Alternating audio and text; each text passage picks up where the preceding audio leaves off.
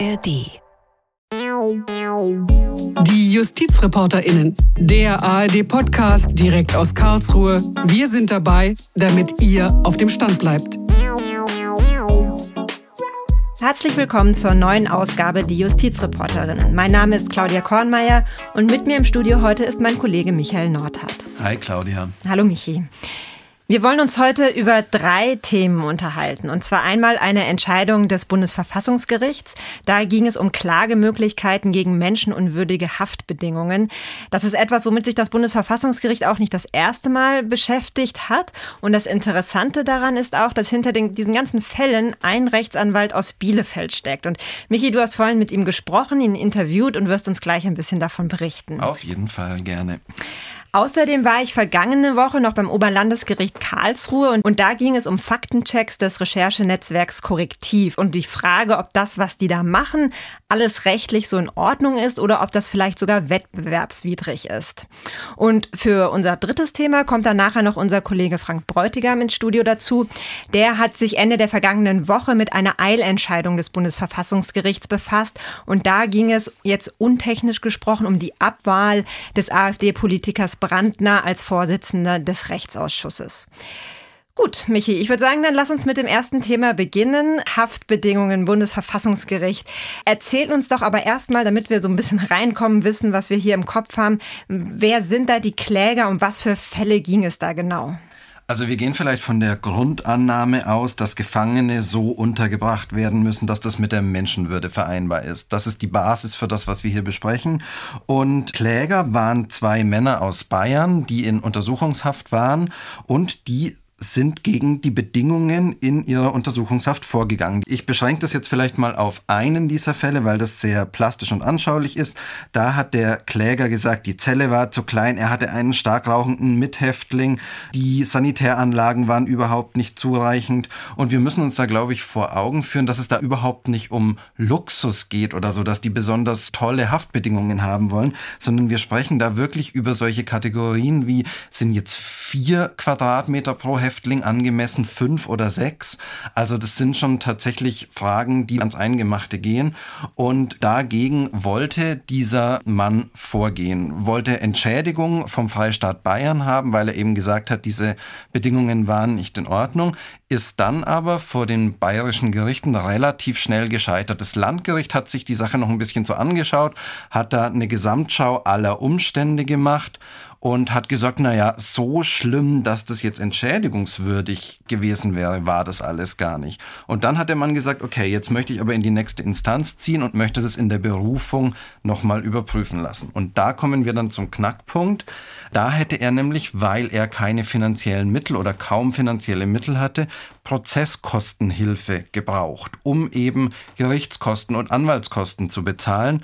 Und das Oberlandesgericht hat aber gesagt, nee, wir halten deine Klage für aussichtslos und deswegen gestehen wir dir keine Prozesskostenhilfe zu und dann war für den Typen quasi Schicht im Schacht. Mhm. Lass doch gerade noch mal so einen kleinen Einschub machen. Prozesskostenhilfe, was genau ist das eigentlich? Also wer kriegt da Geld von wem, warum? Prozesskostenhilfe, das bedeutet, dass quasi jedem oder jeder ermöglicht werden soll, die Prozesse vor Gericht zu führen, die sie oder er auch führen möchte.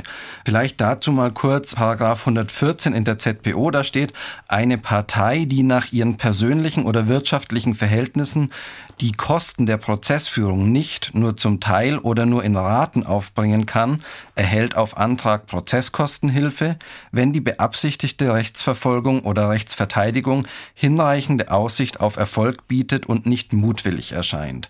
Also nochmal, es geht da um Gerichtskosten, die aufgebracht werden müssen und es geht um Anwaltskosten und da muss man dann einen Antrag stellen, wenn man eben nicht genügend Geld hat und bekommt dann vom Staat eben die nötigen finanziellen Mittel, um diese Rechtsverfolgung, um diesen Prozess zu führen. Das sind jetzt natürlich nur die Grundzüge, die ich da gerade schilder. Mehr, mehr wollte ich jetzt hier auch genau, gar nicht wissen. Genau. Stichwort war aber ja, der Prozess muss auch irgendwie Aussicht auf Erfolg haben. Also man kriegt jetzt nicht für jeden Gerichtsprozess, den man vielleicht gerne irgendwie anstrengen will, Geld. Und das war jetzt ja hier bei diesen beiden auch ein bisschen das Problem. Das ist ganz wichtig. Ich kann jetzt nicht einfach mit allem, was mir so einfällt, dann vor Gericht ziehen und dafür vom Staat Prozesskostenhilfe haben, sondern sondern ich muss mich da mit einem vernünftigen Begehren quasi hinwenden und dann findet so eine summarische Prüfung, nennt man das, statt. Dann schaut sich eben das Gericht an, Mensch, hat denn das, was du mir da vorträgst, Aussicht auf Erfolg? Ist es unter irgendwelchen rechtlichen Gesichtspunkten möglich, dass du da Erfolg haben könntest?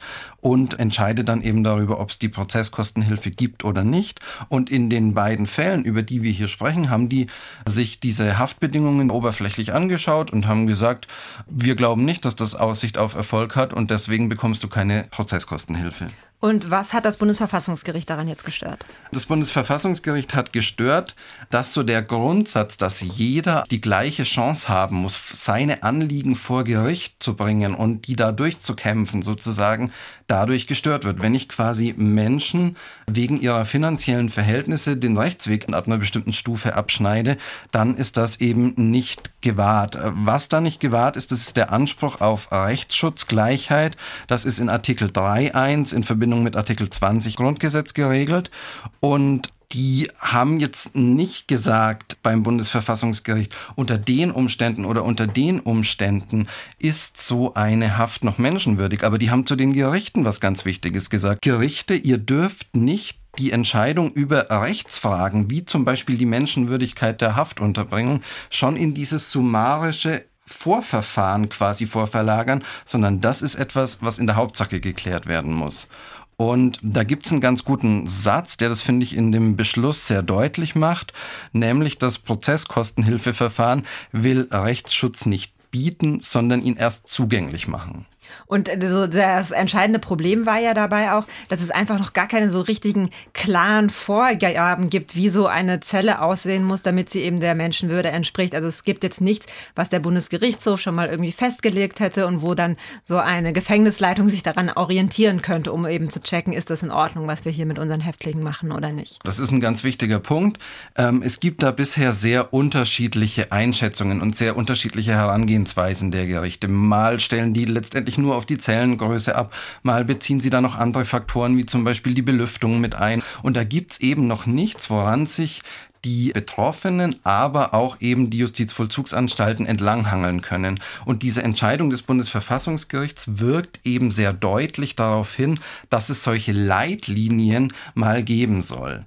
Die Richter sagen ihnen, ist es wichtig, dass es auch mit solchen Leitlinien immer bei Einzelfallentscheidungen bleibt, dass man da so eine Gesamtschau macht, dass man sich die Umstände anschaut. Aber es muss zumindest mal ein paar Pflöcke geben, die da eingerammt werden, mhm. sozusagen.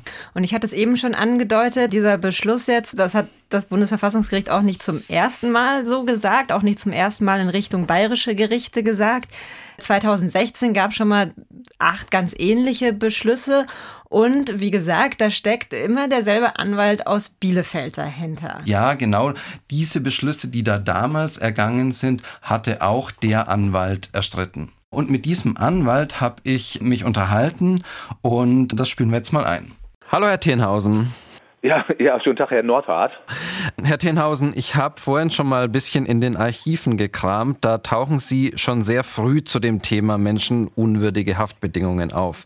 2016 hat dann das Bundesverfassungsgericht auf Ihre Initiative hin schon mal entschieden und jetzt wieder. Wie sind Sie eigentlich als Anwalt an diese Thematik gekommen? Das ist an sich so ein Abfallprodukt, weil ich bin auch als Strafverteidiger tätig und im Rahmen der Strafrechtspflege kommt man manchmal auch auf solche Themen, dass die Gefangenen sich dann beklagen über die Unterbringungssituation als solche. Und ich hatte einen sehr rührigen Gefangenen damals in der JVA Werl und der hat mich auf diese Thematik aufmerksam gemacht und mit dem habe ich das damals besprochen und dann habe ich 2005 das erste Mal eine Entscheidung des Oberlandesgerichtes in Hamm herbeigeführt und die dann auch ausdrücklich ausgesprochen haben, dass die Unterbringungssituation, so wie sie damals war, er war so untergebracht auf acht Quadratmetern zu zweit mit so einer offenen Toilette, äh, dass das menschenunwürdig ist und dass das rechtswidrig ist. So bin ich drauf gekommen, Anno dazu mal. Und wie sieht die Situation heute aus? Wie kommen Sie heute an diese Mandate? Melden sich die Leute, weil sie von diesem einen Anwalt in Bielefeld gehört haben? Oder wie ist das? In der Tat, das ist so. Die Gefangenen sprechen miteinander und das Ganze ist wie so ein Buschfeuer. Und wenn die mm, Mandanten oder die Gefangenen miteinander reden, dann fällt sehr häufig mein Name und die schreiben mich dann an. Die Adresse ist ja nicht schwer rauszufinden, viele wissen das auch, schreiben mich dann an und schildern ihre Situation und dann äh, versuche ich den Gefangenen zu helfen. Wenn Sie sagen, die schildern Ihre Situation, können Sie da mal ein paar so Gemeinsamkeiten beschreiben? Was kommt denn da besonders häufig vor in diesen Schilderungen? Also was, was sehr häufig ist, ist äh, die Grundfläche, dass die Grundfläche sehr, sehr klein ist, dass die Zellen recht dunkel sind, weil Sie müssen sich vorstellen, vor den Zellen sind oftmals keine Gitter, so wie man sich das vorstellt, sondern da sind so Betonblöcke vor, die so ein bisschen Licht äh, durchlassen. Mhm. Und teilweise ist da äh, darüber hinaus noch so eine Feinvergitterung, sodass die, dass die Zellen sehr, sehr dunkel sind, also dass man tagsüber immer Beleuchtung braucht eigentlich und natürlich die Problematik mit äh, der Enge des Haftraums. Denn man muss ja auch berücksichtigen, selbst wenn man jetzt zu zweiter drin ist und der Haftraum hat vielleicht zehn Quadratmeter, was natürlich schon für zwei Leute relativ wenig ist, dann sind die Hafträume ja auch noch vollgestellt mit Betten, mit Tischen, da ist die Toilette drin, die auch normalerweise dann mit einer Tür abgetrennt ist. Da sind Regale drin, da sind noch andere Einrichtungsgegenstände drin, sodass der zur Verfügung stehende Raum für die einzelnen Gefangenen natürlich minimal ist. Das kann man sich ja ungefähr ausdenken. Mir ist jetzt bei der Beschäftigung mit der Thematik aufgefallen, dass es in den Gerichtsentscheidungen immer wieder um die Haftbedingungen in Bayern geht. Früher gab es da, glaube ich, auch schon mal ein größeres Problem mit NRW. Wie ist es denn? Ist es auch in anderen Bundesländern ein Problem oder gibt es da so Herde? Man muss sagen, das sind halt die Schwerpunkte Nordrhein-Westfalen und Bayern. Ich führe das darauf zurück, dass das auch die ältesten Gefängnisse sind in Deutschland. JVA Stahlheim hat jeder schon von gehört, JVA Landsberg in, in Bayern, das sind alte Gefängnisse, die sind, weiß ich, ich kann es gar nicht genau sagen, bestimmt 100, wahrscheinlich sogar 150 Jahre alt. Das gleiche gibt es hier auch in, in Nordrhein-Westfalen. JVA Werl ist mit Sicherheit 100 Jahre alt, JVA Münster 150 Jahre alt. Das sind ganz historische Gebäude, während in den neuen Bundesländern zum Beispiel die Gefängnisse Gefängnisse sind von Grund auf saniert worden und teilweise auch sehr viel auch neu gebaut worden. Da stellt sich die Problematik ganz häufig gar nicht mehr. Und da sind auch ausreichende Hafträume vorhanden. Schwerpunkt ist bei mir eindeutig Bayern und Nordrhein-Westfalen. Okay, das führt mich eigentlich auch schon dann zu meiner nächsten und auch letzten Frage. Wie sieht es denn aus? Die beackern, möchte ich mal sagen, dieses Thema jetzt schon seit vielen, vielen Jahren. Haben sich da Verbesserungen eingestellt oder sagen Sie, naja, Sie sind eigentlich immer noch da, wo Sie vor etlichen Jahren begonnen haben und wedeln eigentlich schon mit der nächsten Verfassungsbeschwerde? Es ist so ein bisschen teils, teils. Also es ist deutlich besser geworden in Nordrhein-Westfalen, weil Sie müssen sich vorstellen, früher, ich sage jetzt mal vor zehn Jahren, zwölf, dreizehn Jahren, da waren die Hafträume, in denen sich die Gefangenen befunden haben, da waren die Toiletten völlig unabgetrennt. Das heißt, man muss sich das so vorstellen, die Gefangenen hatten so eine sogenannte Schamwand, so hieß das, und die konnten die sich dann vor die Toilette ziehen. Ansonsten war die Toilette allerdings völlig frei im Raum. Das hat sich verbessert. Äh, sämtliche Toiletten bei Gemeinschaftszellen in Nordrhein-Westfalen jedenfalls und wohl auch in Bayern, soweit ich das mitgekriegt habe, sind zwischenzeitlich verkleidet worden, sodass die Gefangenen da in der Tat reingehen können. Angeblich soll es da auch eine Abluftanlage geben in diesen Räumlichkeiten, was von vielen Gefangenen allerdings bezweifelt wird, dass das tatsächlich so ist. Also das, die Situation hat sich verbessert und die Situation hat sich auch verbessert, soweit ich das erkennen kann, dass nicht mehr so viele Gefangene zusammengelegt werden. Das war früher gang und gäbe. Ich würde sagen, in Nordrhein-Westfalen war das mindestens ein Drittel der Gefangenen, die gegen ihren Willen gemeinschaftlich untergebracht gewesen sind. Das ist heutzutage nicht mehr so, aber das hängt auch damit zusammen, dass weniger Gefangene insgesamt untergebracht sind in Deutschland. Im Moment nimmt das allerdings wieder zu. Das muss man fairerweise sagen, weil die Fülle in den JVAs nimmt wieder zu in letzter Zeit. Also die Gefangenenzahlen haben zugenommen. Hört sich also danach an, dass sich da doch dann einiges im Fluss befindet und dass wir da vielleicht auf einem ganz guten Weg sind, was die JVAs angeht.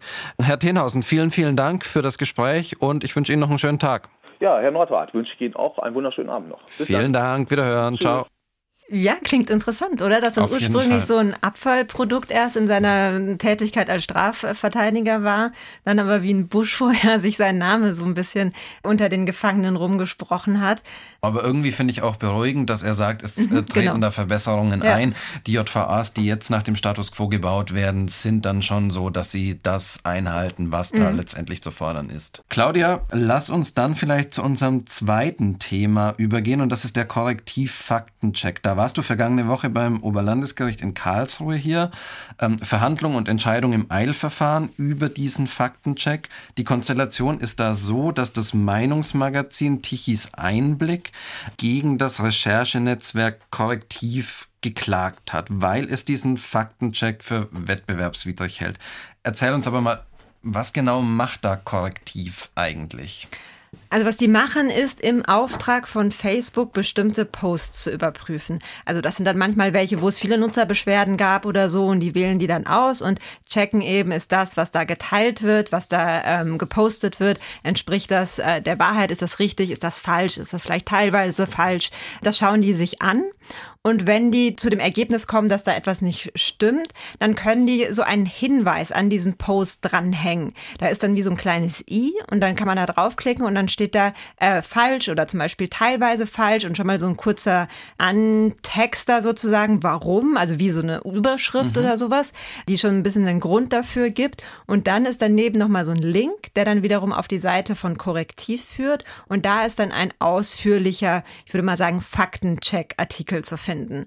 Und das ist etwas, was Korrektiv, wie gesagt, im Auftrag von Facebook macht, dafür auch eine Aufwandsentschädigung bekommt. Ähm, das macht auch nicht nur Korrektiv. In Deutschland macht das zum Beispiel auch die Deutsche Presseagentur, die DPA. Und im Ausland ist das dann zum Beispiel auch die AFP, also die französische Nachrichtenagentur. Warum Korrektiv das macht, das sagt uns jetzt der Geschäftsführer David Schraben. Also wir halten das für eine extrem wichtige Aufgabe, dass man halt versucht, in der gesellschaftlichen Debatte faktenbasiertes Diskutieren zu ermöglichen. Wir sehen als großen Beitrag für die Meinungsfreiheit, dass man halt Geschwurbel und Meinungsmache auf Basis von ausgedachten Geschichten eindämmt, um damit eben auch Verbreitung von Hass entgegenzutreten, der Aufsplitterung der Gesellschaft entgegenzutreten. Klingt ein bisschen so nach der, der Bekämpfung von Fake News auch. Worum ging es denn jetzt in dem konkreten Fall?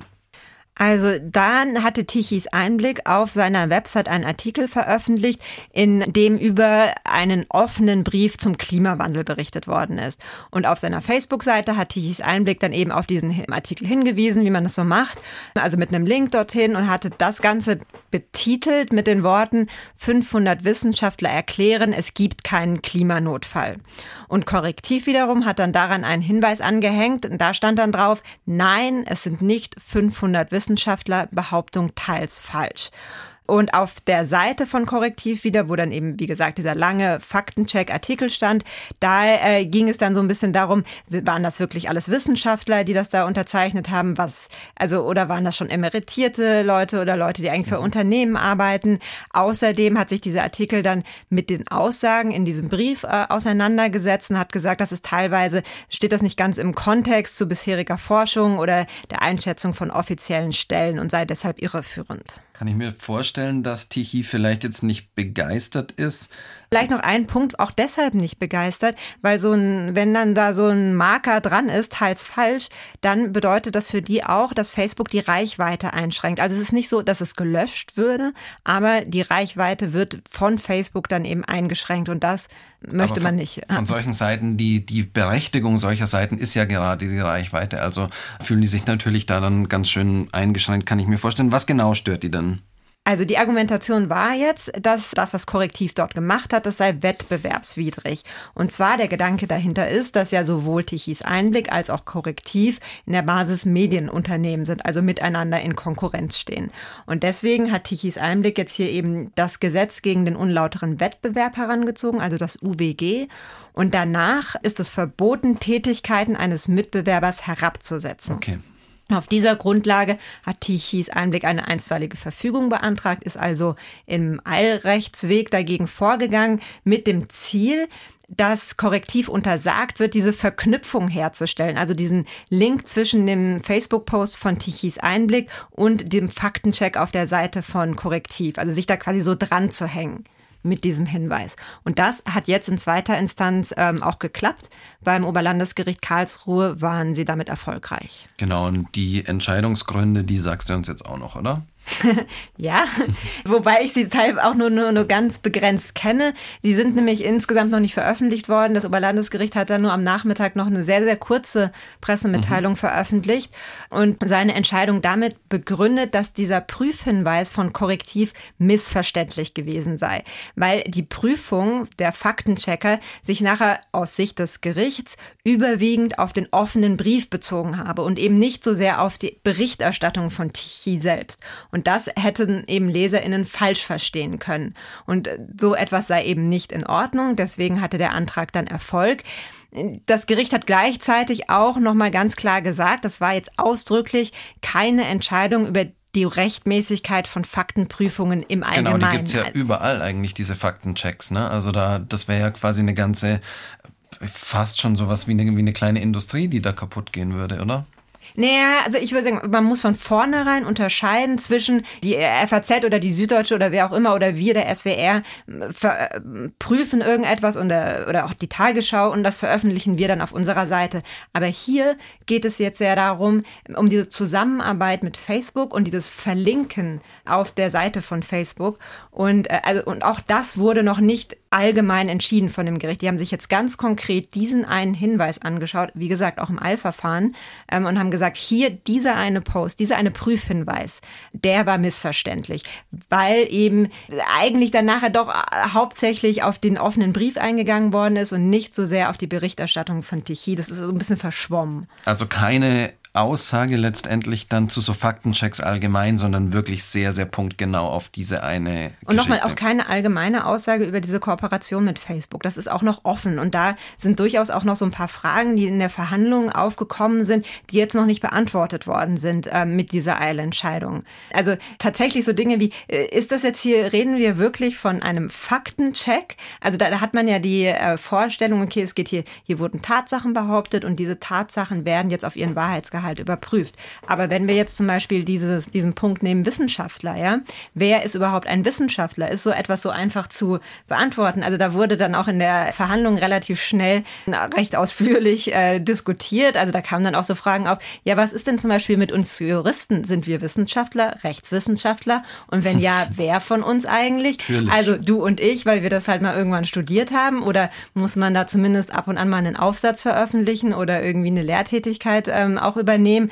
Also, oder sind es überhaupt nur Naturwissenschaftler? Also darüber kann man wahnsinnig lange streiten und da merkt man schon, so einfach ist das halt nicht. Diese Abgrenzung Tatsachen und wann kommen wir irgendwie in Bewertungen und auch Meinungen herein und wann kann man eben durch so eine Kooperation mit Facebook dann auch, die ja dann auch wiederum, wie gesagt, dazu führen kann, dass die Reichweite eingeschränkt wird, auch auf bestimmte Bewertungen hinweisen, die nicht sagen kann, die sind falsch oder richtig. Ich glaube, die Unterscheidung zwischen Meinung und Tatsachenbehauptung ist eine, die in dem Verfahren auch noch wichtig werden könnte, weil ich glaube, man kann sagen, das geht weiter, oder? Also das war jetzt noch nicht der Schlusspunkt hier in Karlsruhe. Ja, schwierig zu sagen, ob es wirklich in diesem konkreten Fall weitergehen wird, weil also Tichys Einblick hat er hier gewonnen. Die waren diejenigen, die am Anfang gesagt haben, wenn wir hier verlieren, dann gehen wir auf jeden Fall auch bis zum Bundesverfassungsgericht. Korrektiv hat hat jetzt nachher gesagt, wir müssen die Urteilsgründe abwarten. Die könnten ja jetzt in der Hauptsache dagegen sich nochmal wehren. Ob sie das tun werden oder nicht, weiß man noch nicht. Ihre Reaktion nachher war auch, wir machen jetzt einfach erstmal weiter. Hier ist nichts allgemein irgendwie festgestellt worden, dass wir das nicht dürfen. Und es kann, ich kann mir aber schon auch gut vorstellen, also hinter Tichys Einblick ähm, steht der Rechtsanwalt Joachim Steinhöfel, der da sehr engagiert ist in diesem Bereich, der sich auch ganz speziell diesen Fall rausgesucht hat, auch geguckt hat, vor welchem Gericht wird er versuchen, das durchzusetzen. Also da steckt durchaus eine Strategie dahinter und deswegen halte ich es für vorstellbar, dass die auch nochmal nach neuen Beispielen suchen werden, um eine etwas generellere Klärung dieser Kooperation von Faktencheckern und Facebook zu erreichen. Okay, wunderbar. Ich glaube, wir haben da viel verstanden. Herzlichen Dank dafür. Und jetzt würde ich sagen, gehen wir zu unserem dritten Thema über, nämlich. Nochmal Bundesverfassungsgericht, diesmal eine Eilentscheidung. Und zwar, wie vorhin auch schon gesagt, es ging untechnisch gesprochen um die Abwahl des AfD-Politikers Stefan Brandner als Vorsitzender des Rechtsausschusses im Bundestag. Mit bei uns im Studio ist dafür jetzt unser Kollege Frank Bräutigam. Hallo, Hallo Frank. Hallo. Du hast vergangene Woche darüber berichtet. Nochmal ganz kurz zur Erinnerung. Stefan Brandner, Bundestagsabgeordneter der AfD. Er war Vorsitzender des Rechtsausschusses im Bundestag. Das ist so normal im Bundestag. Also die Ausschussvorsitzende werden unter den Fraktionen verteilt und dann eben auch, also auch die Oppositionsfraktionen werden da mit berücksichtigt. Und die AfD ist ja die größte Oppositionsfraktion. Im November 2019 wurde Brandner dann aber von seinen KollegInnen abgewählt mit den Stimmen aller Fraktionen außer der AfD. Und das war ein Vorgang einmalig in 70 Jahren Parlamentsgeschichte. Seitdem führt jetzt der Stellvertreter oder sein Stellvertreter Heribert Hirte von der CDU den Ausschuss. Und Frank, jetzt lass uns doch noch mal noch ein bisschen mehr Hintergrund hinzufügen, weil was war denn da eigentlich los? Wie sind Sie überhaupt auf die Idee gekommen, den abzuwählen? Also der Anlass waren verächtliche Äußerungen Brandners ähm, auf Twitter. Zunächst ging es da ähm, um den Anschlag in Halle, an den wir uns alle erinnern, aber dann auch an Äußerungen gegenüber Udo Lindenberg.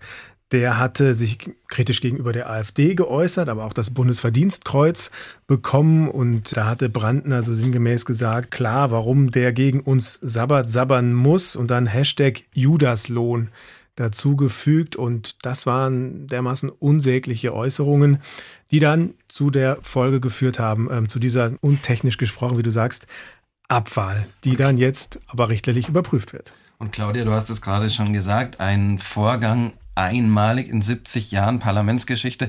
Irgendwann war es dann einfach so, dass es denen gereicht hat und sie gesagt haben, okay, das ist jetzt nicht mehr tragbar. Und das Einmalige äh, merkt man aber auch daran, dass das nicht so richtig geregelt ist. Mhm. Also es gibt ja eine Geschäftsordnung im Bundestag, den Paragraph 58, wenn man reingucken muss.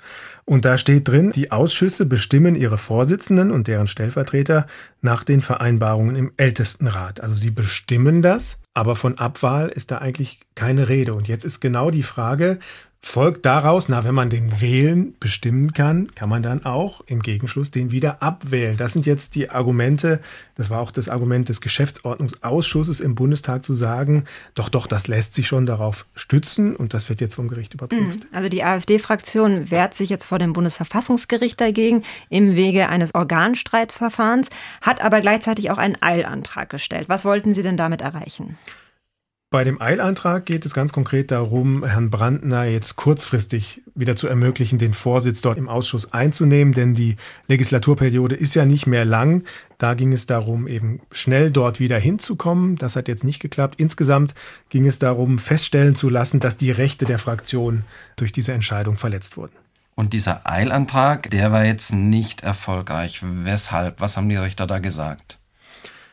Also Sie haben erstmal gesagt, es geht da schon um sehr gewichtige Rechte der Fraktionen und das müssen wir genauer prüfen. Diese Positionen, um die es da geht, sind einmal der Grundsatz der Gleichbehandlungen der Fraktionen, denn ähm, es ist klar, dass dieser Ausschussvorsitz der AfD eigentlich auch zusteht. Also wird der vielleicht verletzt. Und der zweite Punkt ist auch, dass Fraktionen ein Recht auf effektive, also wirksame Opposition haben. So und da ähm, sagt das Verfassungsgericht, ob und wenn ja, mit unter welchen Bedingungen man dann so einen Eingriff in diese Rechte rechtfertigen kann, einen Vorsitzenden abzuwählen, das äh, ist nicht ohne weiteres zu beantworten. Das heißt, da müssen wir genauer hinschauen. Und deswegen wurde dann nur, wie das oft bei diesen Eilentscheidungen ist, in einer Folgenabwägung entschieden. Und da haben die Richter dann gesagt, die AfD hätte ja zumindest für eine Übergangszeit einen anderen Kandidaten, Kandidatin benennen können. Und da haben die anderen Fraktionen auch gesagt, das würden sie mitmachen. Also das ist keine Dauerlösung, aber die AfD sei nicht komplett gehindert, diesen Vorsitz wahrzunehmen. Und deswegen ähm, müsse man diese Eilentscheidung, also ganz kurzfristig eingreifen, hier nicht treffen. Weil die Fraktionsrechte eben nicht insoweit eingeschränkt sind, dass die überhaupt nicht mehr ausgeübt werden können. Und weil sondern so eine Eilentscheidung auch wirklich die Ausnahme ist. Da müssen schon wirklich ganz gewichtige Gründe ne, da sein. Und das hat das Gericht nicht gesehen.